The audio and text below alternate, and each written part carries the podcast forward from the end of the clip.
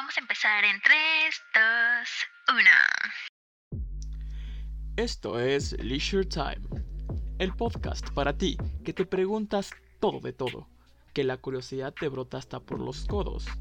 Para ti que te encantan las charlas tranquilas que terminan en charlas profundas filosofando sobre la vida. Para ti que mirar por la ventana es mirar un mundo que necesita cambiar. En esta ocasión, en el Día Internacional de la Lucha contra el SIDA, tenemos un programa muy especial para que tú también te saques la duda. Para este episodio te recomendamos que te prepares una tacita de café o un chocolate caliente. Empezamos. Axel, es un honor tenerte con nosotros, nosotras, nosotros el día de hoy. Eh, y además apadrinando nuestro primer episodio. Ah, muchas gracias. Muchas gracias a ti, de verdad. Y además con un tema que consideramos es muy importante poder charlar. Y pues para empezar, nos gustaría preguntarte cuál es tu historia de lucha contra el VIH. Ah, primero que nada, pues qué honor estar en este primer episodio y también qué padre que vayan a estrenarlo el 1 de diciembre. Y también felicidades, padre, madre, qué chido, más bien, que estén interesados en el tema o que estén retomando este tema que me parece muy importante, sobre todo no solo por la fecha, sino en realidad por el contexto en general, de lo cual se tiene que seguir hablando y discutiendo. Pues en general, mi historia dentro de la lucha contra el VIH ha sido también como una lucha, o más bien un proceso de, de conocimiento personal, de reflexión personal, de introspección sobre mi propia vida, sobre mi propia experiencia con el diagnóstico y también un proceso que, que, se, que, fue muy enlazado con la parte académica. Mi tesis de investigación en la licenciatura en sociología la realicé a partir de la, la, experiencia del diagnóstico, no necesariamente de mi experiencia, sino de otras experiencias de otras personas. Y a la vez que para mí fue un proceso muy bonito porque me acerqué a una rama de la sociología y de la antropología, pues que me encanta y que ahora es como mi rama, ¿no? Que es la sociología de la salud y la antropología médica. También tuve la oportunidad de conocerme y de conocer y de reflexionar y de pensar y de cuestionar mi propia experiencia de vivir con VIH a partir de escuchar la experiencia de otras personas. Entonces, digamos que empezó como por ahí y después se fue convirtiendo en una cuestión de, como de informar a través de romper estigmas. O sea, como mi postura en un principio era como, quiero que la gente sepa que esto existe, que la gente conozca que existimos personas que vivimos con VIH a partir de cuestionarles entre directa e indirectamente sus estigmas y, sus, y, su, y su ignorancia respecto al tema, ¿no? No en un afán como de superioridad moral, sino más pues de enfrentar a la sociedad y a la gente, a mis amigas, a mis amigos, a mis amigas. Entonces yo lo que hacía cuando estaba, o sea, yo fui diagnosticado cuando tenía 21 años, todavía estaba en la facultad, entonces lo que luego, lo que hice después de un año, porque durante mi primer año de diagnóstico la verdad es que estuve muy reservado, pues ya cuando estaba un poquito más, más tranquilo al, al, respecto al tema, lo que hice fue como que empecé a hablarlo con algunos amigos, un poco con la esperanza de que ellos poco a poco lo fueran como difundiendo. O sea, sabí, no es lo mejor que lo hagan, pero yo sabía que lo iban a hacer, porque al final son noticias que son muy importantes, muy ricas. Y mucha gente se acercó conmigo a veces como decirme, oye, me acabo de enterar, ¿qué pasó? ¿En qué te puedo ayudar? Y yo era como de, oye, pues, tranquilo, no hay ningún problema. Pero me gustó que justo era como ese tipo de, como de contagiar la información, ¿no? Más que, más que contagiar el estigma, contagiar la, la, información. Y ese fue como mis primeros pasos. Y ya después, bueno, me incorporé en una pequeña civil donde aprendí mucho sobre derechos humanos, VIH, derechos de las personas que vivimos con VIH. Y yo creo que después me, me alejé un poco, pero mi activismo ha ido más, sí en la incidencia política, pero más sobre todo como en la incidencia cultural y social y en la visibilización política como en la visibilización y la representación política. Y sobre esta parte que nos mencionas de tu acercamiento al activismo, como qué suceso o qué invitación o cómo llegó a tu vida justo el boom, activismo, quiero realmente ser parte. En temas de VIH yo creo que fue es que fue muy fue algo incluso muy orgánico que yo no me esperé. En 2015 trabajé en una organización, fueron dos años casi, y como que ahí conocí mucho, pero no, todavía no me, me, incorporaba tanto. Después pasó un tiempo como de break, también de, mi vida no estaba como muy bien emocionalmente.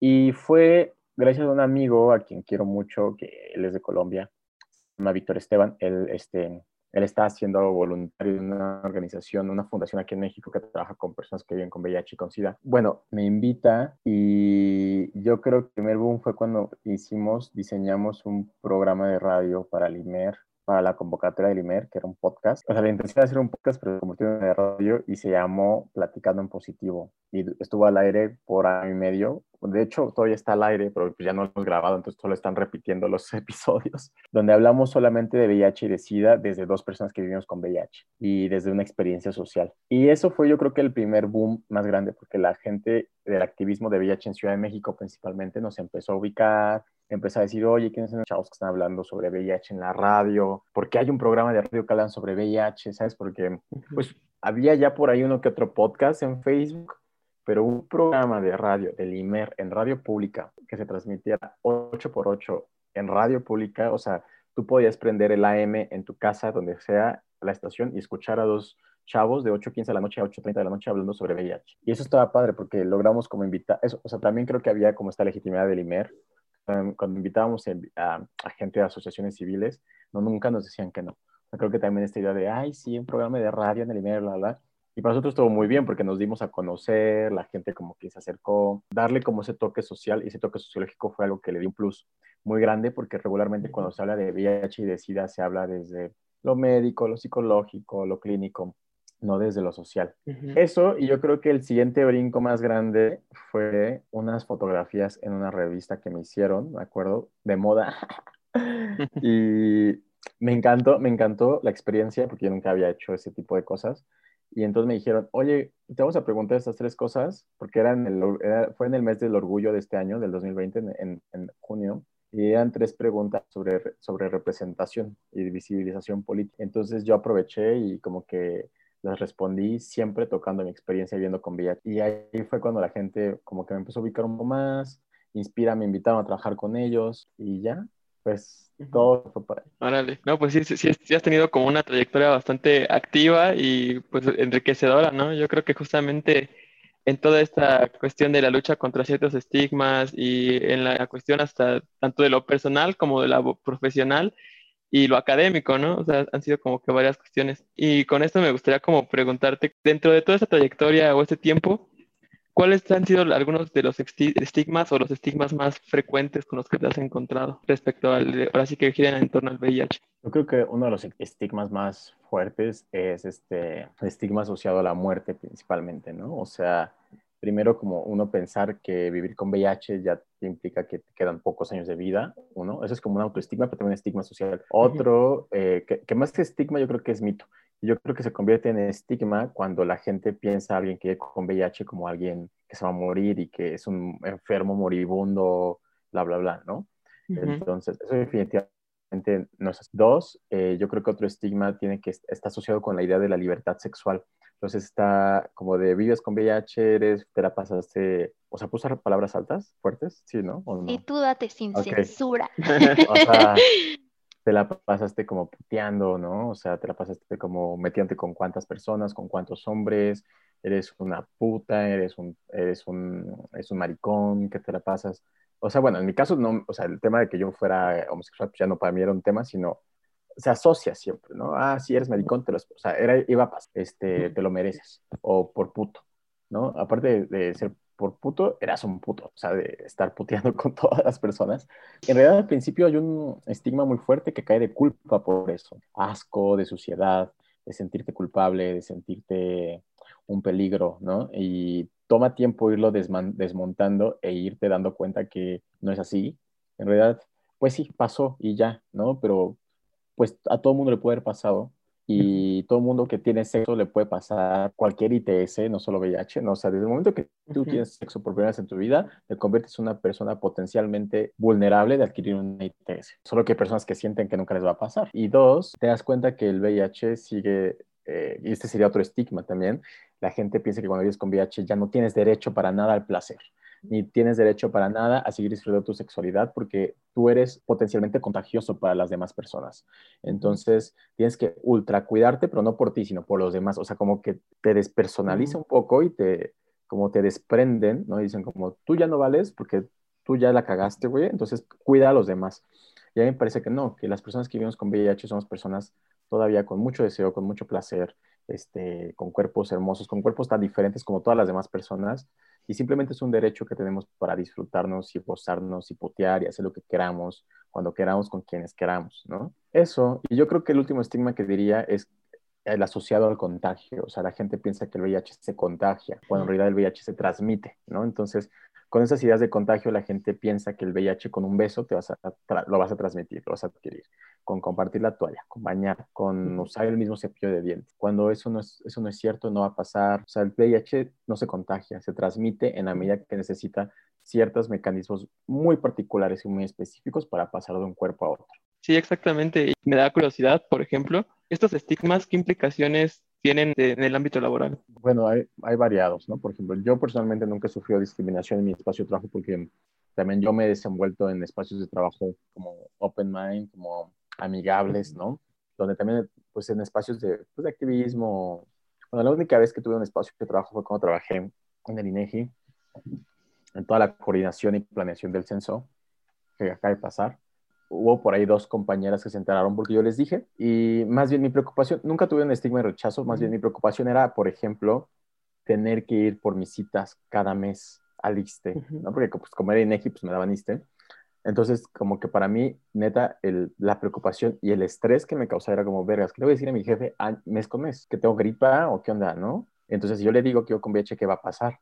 O sea, como esas dudas, esos miedos, esas incertidumbres, que yo no las había entendido antes porque yo siempre había trabajado en espacios o en academia o en espacios más amigables, entonces fue hasta que me enfrenté a esta situación que dije, pues está complicado, o sea, está de la verga. Digo, no nunca, nunca sufrí rechazo porque también, como que mi jefe nunca me preguntó, me dijo ah, ok, está bien, ¿no? Como también yo cumplía con, con mi trabajo y eso está cabrón porque las, yo ya he escuchado muchas historias de personas que viven con VIH que entonces dicen, no, pues yo trato de cumplir siempre con mi trabajo para tener esta buena imagen y que no me digan nada. O sea, digo, está bien que todos seamos buenos trabajadores, pero creo que, que sí hay como esa, o sea, hay detrás de esos buenos trabajadores que, que viven con VIH, también está la necesidad de no verse comprometidos cuando piden un permiso, ¿sabes? De no verse cuestionados y más bien decir, ok, te damos el permiso porque eres un buen trabajador. Sin embargo, por ejemplo, yo sí he escuchado casos de personas que han sido despedidas cuando sus jefes se enteran que les hacen, que viven con VIH, porque luego hacen pruebas de VIH, eh, o sea, hay muchos trabajos donde te hacen pruebas de ITS cuando está prohibido, que legalmente está prohibido. Y está terrible, ¿no? En vez de a lo mejor como empresa abrazar y apoyarte, como una persona parte del equipo, todo lo contrario.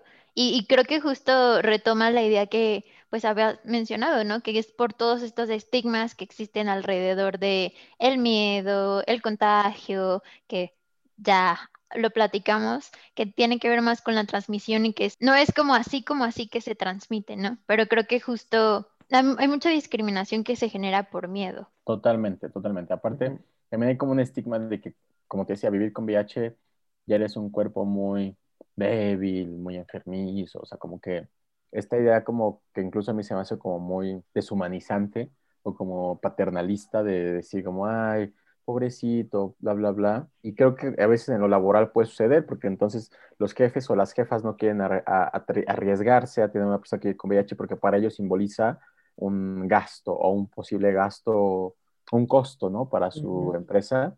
Y es como, no, güey, o sea, las personas que vivimos con VIH podemos seguir laborando tan productivamente con cualquier otra persona. Este, yo creo que incluso más, como te decía, ¿no? Porque bajo esta idea de no comprometer la imagen, pues te ves obligado a pues dar lo mejor de ti. Oye, Axel, y desde tu activismo, ¿qué han hecho? ¿Qué campañas han hecho como para eliminar estos estigmas? ¿Han participado en algunas campañas para el sector privado, o sea, precisamente para hacer conciencia de, pues ahora sí que evitar caer en la discriminación? En Inspira se han hecho algunos talleres y algunas capacitaciones en sectores privados, incluso públicos también. Yo personalmente, parte de lo que yo he hecho eh, o lo que empecé a hacer, por, por ejemplo, cuando retomé la tesis con más dedicación y energía, eh, hice un blog, entonces, que he cambiado de nombre, pero ya el nombre definitivo se llama relatosvirales.wordpress.com. Mi intención con el blog era hablar de muchos temas, la verdad. uno de esos temas era precisamente VIH, como compartir mi experiencia, compartir mis pensamientos, mis reflexiones y que la gente lo leyera, usar mis redes, o esos espacios cuando me llegan a invitar a lugares y como siempre plantear el tema. Y por el otro lado, por ejemplo, desde Inspira lo que estamos haciendo es este, toda una campaña en el marco del 1 de diciembre. Bueno, hay dos campañas. Una que ya empezó desde junio, que se llama hashtag Sácate la Duda y tiene que ver con dar información sobre ITS, salud sexual, pero también sobre VIH específicamente, dirigida a hombres que tienen sexo con hombres. Es una campaña en redes sociales que también se va a componer de videos, infografías, todo, y busca precisamente como dar esa información objetiva eh, con evidencia científica, pero también desde la experiencia. Otra, por ejemplo, lo que estamos haciendo ahorita con el festival en el marco del 1 de diciembre es justo hacer muchas actividades de ciencia cultural, donde la gente se acerque o vea y diga, ah, está el tema, ok. O, ah, ¿por qué están hablando tanto de VIH? A ver, ¿qué es eso? Entonces ya como que ahí haya un, pues una pequeña transformación que esperamos que se pueda convertir en una transformación más grande, como una bola de nieve, ¿no? Claro que sí, y pues este, compártenos la información, nosotros vamos a darle difusión para que siga teniendo el impacto que, que, merece este tema tan importante. Y bueno, ya hablando un poco más de tu formación como sociólogo, nos comentaste que te especializaste en sociología y antropología de la salud. ¿Cómo ha influido es, esta parte de tu formación profesional en tu lucha? Ay, pues eh, demasiado.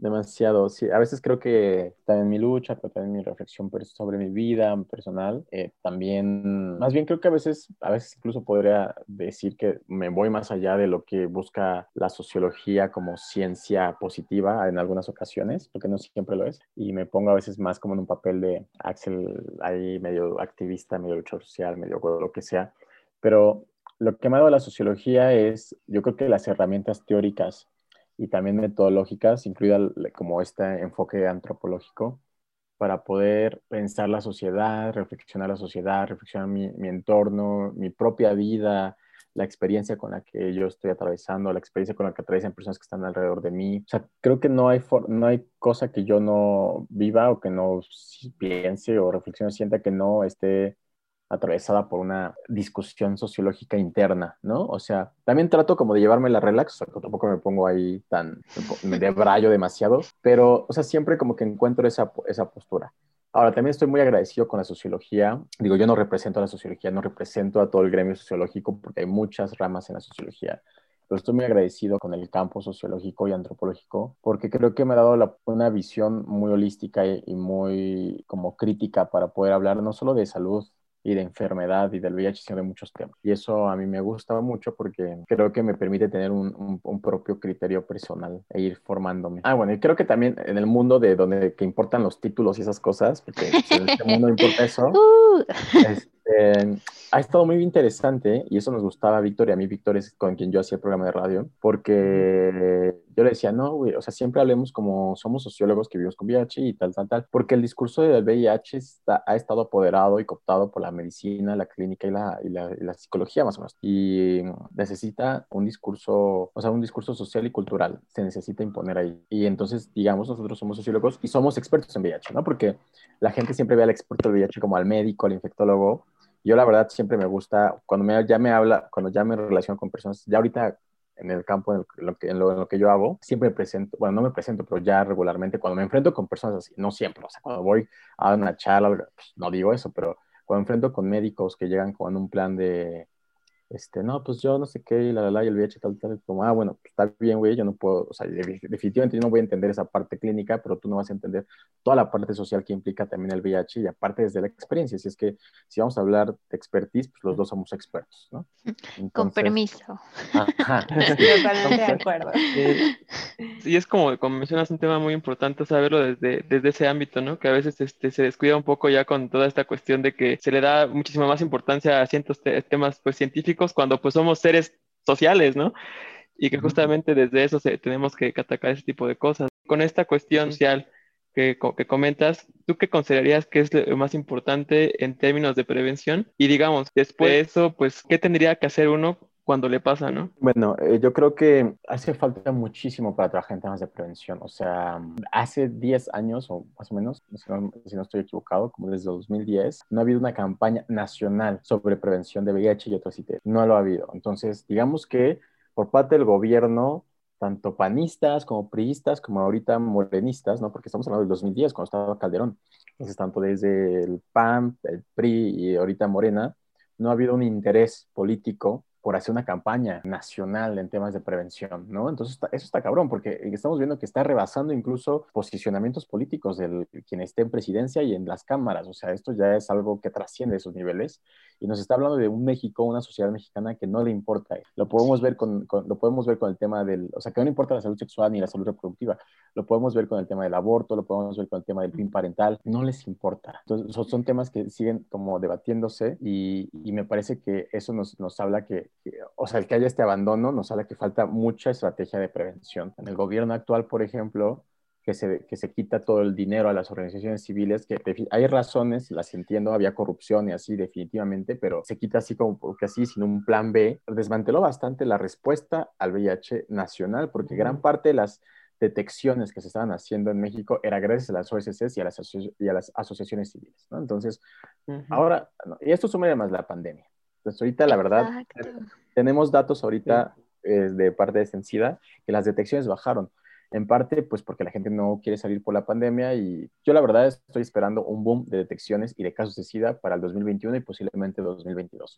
Eso va a suceder. Exacto. Que incluso es, pues una población que no es mencionada. Hablábamos de que mencionan a los viejitos, bueno, mencionan a las personas de tercera edad, a los niños, a las niñas, a las personas con algunas condiciones médicas, pero pues no mencionan como todas las condiciones médicas, ¿no? De las personas que están en riesgo, sumándole el apoyo gubernamental, más las decisiones que se han tomado y encima que pues son personas que justo por lo que conlleva corren un riesgo muchísimo más grande incluso al ir por su medicación. Sí, definitivamente, ¿no? O sea, yo creo que va por ahí regresando a la pregunta que, me, perdón, que me decía Héctor. El mm, cafecito, para eso está la bebida.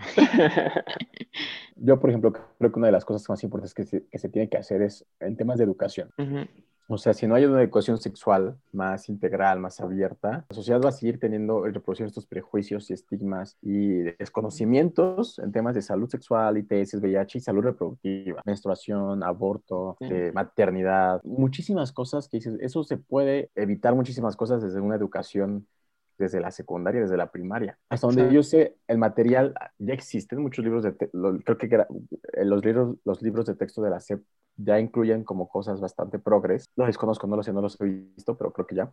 El tema también es un tema cultural, o sea, la gente, la sociedad todavía no está preparada, los maestros y las maestras y les maestres todavía no están preparados, ni los padres de familia, ni las madres de familia están preparadas para dar ese paso, ¿no?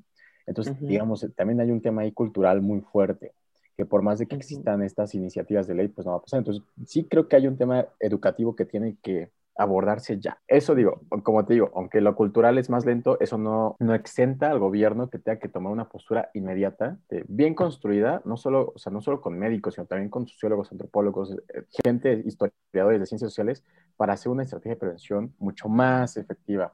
Veamos ahorita lo que está con los spots que hay de drogas y consumo de sustancias, o sea, súper estigmatizantes, nada que ver, o sea, y digo, estás en, es el país uno de los países con más narcotráfico en el mundo, sino es que ahorita con el país más narcotraficante del mundo, no puedes tener una política educativa o de atacar al consumo de sustancias así. Tienes que hacerlo diferente. Siempre va a haber instituciones, organizaciones y otras personas que vivimos con VIH que van a estar ahí para apoyarles o para darles orientación, guía en lo que ellos necesiten, ¿no? O sea, quizás yo, por ejemplo, yo, Axel, a veces soy en temas psicológicos como me cuesta un poco, luego soy como, tengo tantas cosas que hacer que no tengo esa capacidad de, de decir, a ver, te voy a escuchar, la, la, la.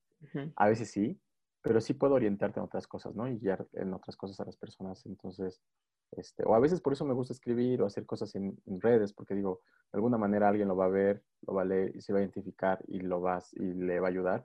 Y sí ha pasado, o sea, me han, escrito muchas personas que dicen, oye, gracias a que subiste esta foto con, es, con tal caption, o gracias a que subiste tal video, la verdad es que yo me siento más seguro eh, o me he identificado. Y eso ha sido muy bonito para mí porque luego yo subo las fotos como de, ah, hola.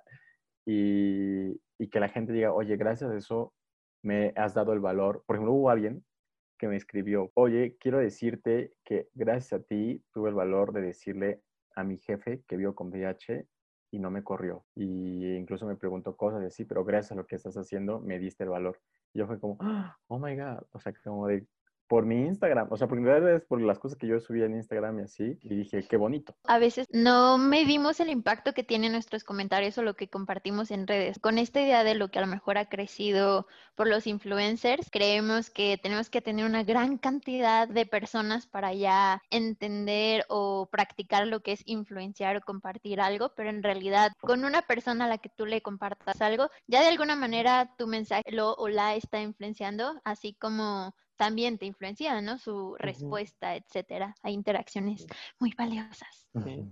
Sí. toda esta cuestión de comunicación y aparte también el, tema de empatía, que yo creo que es como que te da mucha paz mental el hablar con una persona que ya ha pasado ese proceso y que de alguna manera te transmite esa confianza, ¿no? Yo creo que hay veces, y hasta lo digo como desde el punto de vista personal, ¿no? De que llegan a pasar cosas y te dicen así como no te preocupes, todo va a estar bien. Y uno dice, pues es que uno no lo sabe. Pero justamente alguien que ya tiene esa, tuvo esa experiencia, te transmite esa, esa cuestión y, te, y, lo ve de cierta manera en tu persona, creo que sí es como algo que pues salva vidas, ¿no? Y que justamente esta cuestión de transmitir la información y que quitar ciertos tabúes y estigmas, pues también ayuda mucho a, fortalecernos como sociedad, ¿no? Sí, definitivamente. O sea, yo cuando empecé a escribir y a publicar fotos, pues en realidad me lo hacía como una cuestión personal, ¿sabes? Como de compartir mi propia experiencia. Sí quería que la gente leyera un poco lo que yo estaba escribiendo, pero no una, quizás yo nunca tuve como la afán de, de, ser como un ejemplo, pero nunca me di cuenta o nunca me dijo lo que decías, uno no dimensiona a veces como el pequeño impacto o el impacto que puede tener en otras personas y estoy muy contento. Igual como que siempre trato de nunca pensar como que lo voy a hacer para las demás personas porque pues al final también a veces creo que cuando lo hago más para como invitar a la reflexión colectiva es cuando la gente se siente un poco más empática, ¿no?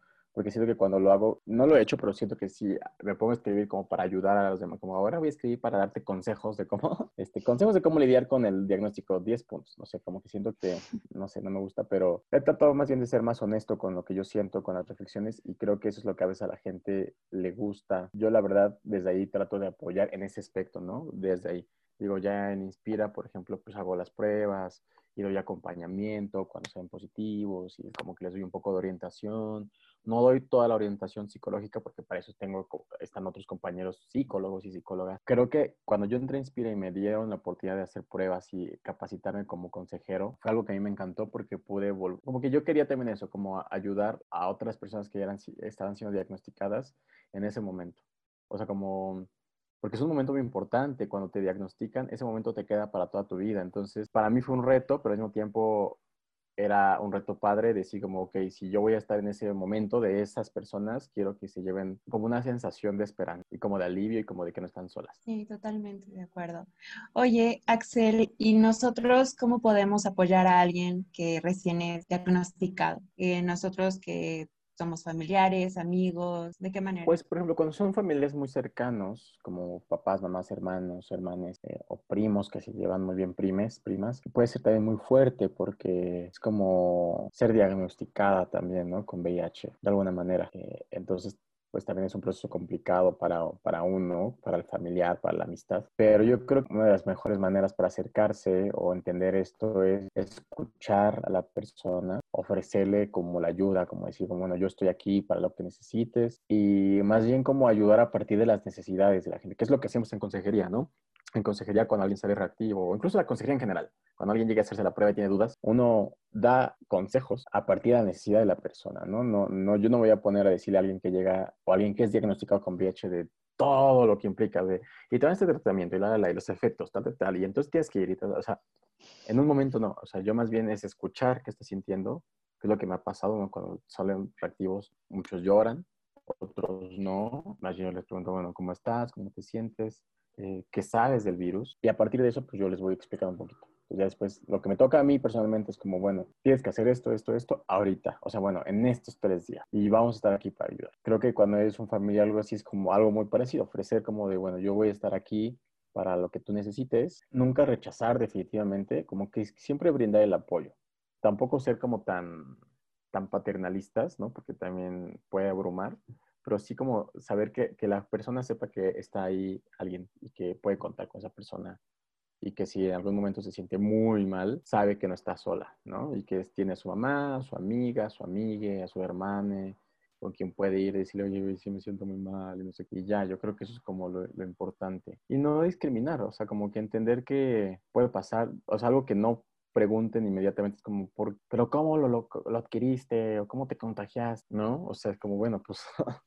Sí, claro. El evitar ese regaño, tipo de ¿no? preguntas, sí. ah, Y en tu labor de acompañamiento, eh, ¿hasta qué fase llegas con ellos? O sea, ¿llegas a crear como una red de, de soporte, de apoyo? Yo personalmente, por ejemplo, cuando estuvimos, cuando estaba en otra organización con Víctor, lo que hicimos fue un pequeño, como por seis meses hicimos un grupo de jóvenes que vivían con VIH, entonces como que hicimos un grupo, más que acompañamiento, como de pares, ¿no? Entonces luego nos reuníamos, platicábamos. Cuando ahorita desde Inspira, lo que hago, o sea, también es parte de un protocolo que tenemos, ¿no? Y es un protocolo que se ha pensado precisamente para eh, dar un acompañamiento cercano y que la gente no, no se sienta desamparada ni abandonada. Entonces salen reactivos, les decimos qué tienen que hacer, se tienen que dirigir a la clínica, en este caso en Ciudad de México, a la clínica especializada Condesa. Ahí tenemos otros compañeros de Inspira también en la clínica, donde los van a recibir. O sea, les decimos, mira, además de que vas a ir a la clínica, sí, con la clínica, pero también hay este espacio ahí donde estamos como Inspira, acércate con ellas, con ellos,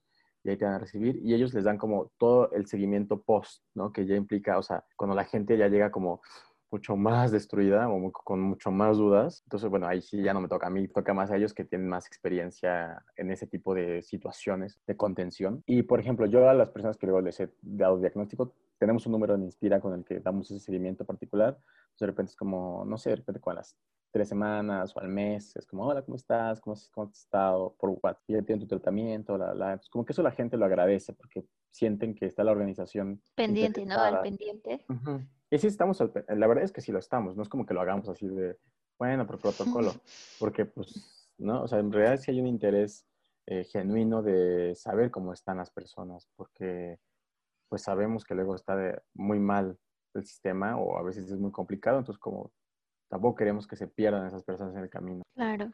Oye, y también queríamos preguntar como qué otras colectivas hay o iniciativas y de qué, de qué manera podríamos apoyar como Leisure y también como todas las personas que estén escuchando, que sea una invitación pues de qué forma podemos apoyar al movimiento y a la lucha. Que algo muy importante que me gustaría remarcar es este lo importante que es que realmente las luchas se lleven a cabo en voz alta, porque si bien a lo mejor entre comunidades o entre cercanos se puede hablar del tema, creo que es muy importante justo alzar la voz, porque hay mucha parte de la población que ignora o que sigue ignorando muchas cosas, quizás no a propósito, o a veces sí, ¿no? A veces es más, entre comillas, fácil lidiar con ciertas cosas cuando nos hacemos de los ojos y oídos gordos, entonces no, no vemos las cosas, pero de qué forma podríamos apoyar. Y a lo mejor ahorita en situación COVID, que a lo mejor no todas las personas están saliendo de sus casas, etcétera, si nos puedes platicar en circunstancias COVID y en circunstancias no COVID, de qué forma podemos seguir apoyando. Ah, se escucha, ¿no? Lo. Sí. Este, que venga también al podcast. Yo, eh, pues mira, yo creo que en primer lugar, creo que lo importante es, eh, en general, por ejemplo, uno tendría que informarse, ¿no? Acercarse a la información, pensar el VIH como algo que nos puede pasar a todas y a todos y a todos, ¿no? Entonces, a partir de ahí, decir, con que me voy a acercar la información a las organizaciones y todo eso, ¿no? A, las, a la gente, a, la- a las personas que me van a informar con evidencia científica. Y eso lo digo, quizás no ayudas a, las organizaciones tal cual, pero ayudas a ir rompiendo el estigma. Entonces te informas, aprendes, conoces y haciéndote la prueba. O sea, cuando haces la prueba y lo haces un hábito, es una forma también de ayudar, porque empiezas a crear el tema de salud sexual como un hábito.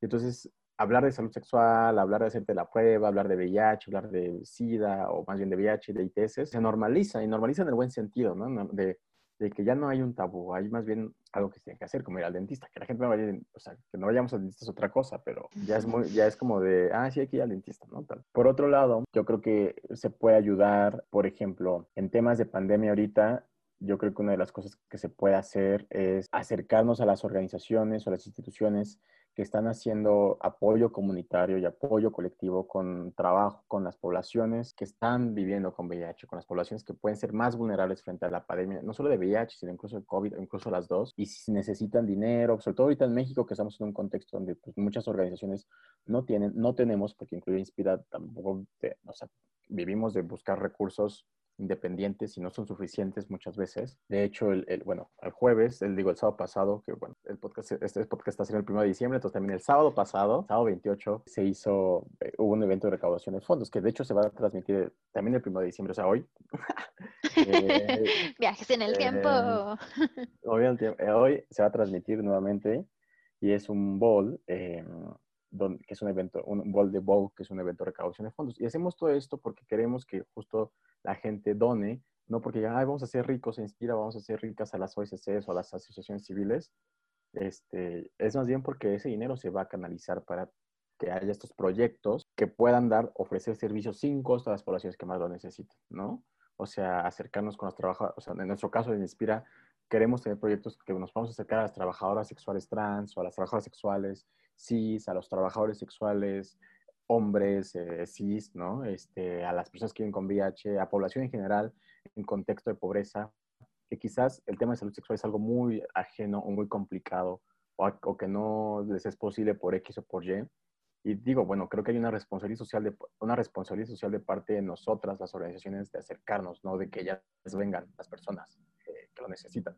Entonces, si otras personas tienen la posibilidad de donar un poco, de dar algo en especie o de compartir lo que estamos haciendo, de difundirlo, de invitar a otras personas a que, oye, mira, Inspira o X organización está recibiendo fondos, eh, necesita donaciones, o Inspira algo así, está compartiendo esta información, ya te la comparto, pues que se la prueba, ¿sabes? Como, creo que eso es una forma eh, no solo de apoyar a las asociaciones civiles, sino también de empezar a incidir de alguna manera desde nuestras pequeñas trincheras como ciudadanas y ciudadanos, pues en el cambio, ¿no? Sin tener que, o sea, si les da miedo irse a manifestar o ir a romper vidrios o algo así, no es necesario. Creo que también se puede hacer desde este tipo de, de pequeñas acciones sociales. Que retomamos un poquito justo la idea del el valor que tiene la interacción uno a uno, que desde ahí la, el, el poder a ti compadre y comadre, compartirte y comentarte al respecto con la intención de que tú también puedas replicar esta información. Ya hace que poco a poco también puedan ser cadenas más grandes. Sí, sí, totalmente. Eso y yo creo que lo último diría es que nuevamente informándonos, porque así es como rompemos muchos estigmas. Informarnos y entender que el VIH está presente en la sociedad y es muy común, como aprender a vivir con él en la medida de aceptar que está aquí y más bien no a tener miedo, sino más bien a vivir en una sociedad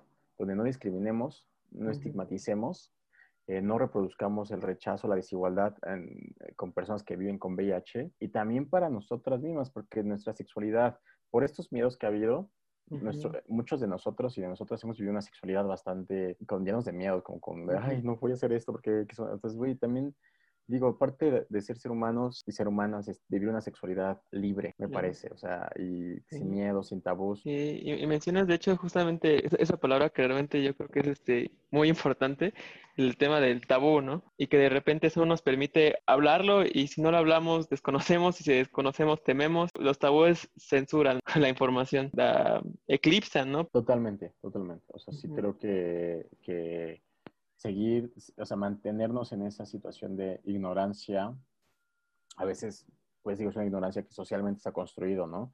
Pero también a veces, a veces hay una parte que también depende de nosotros como seres humanos, como agencia personal, que no queremos dar ese paso de romper ciertas ignorancias que tenemos. Digo, no todo depende de nosotros, claro, pero creo que hay ciertas cosas que, puede, que podemos dar ese paso para decir, ok, creo que no está bien por aquí, igual me informo un poquito, la, la, y al menos si tenemos esa oportunidad de dar ese pequeño paso y romper ciertas, ciertas eh, imaginarios sociales que nos han nublado lo que creemos sobre el placer, sobre la sexualidad, sobre las relaciones humanas, pues hay que dar ese paso y, y no tener miedo, ¿no? Porque es nuestro derecho como, como hombres, como mujeres, como personas no binarias.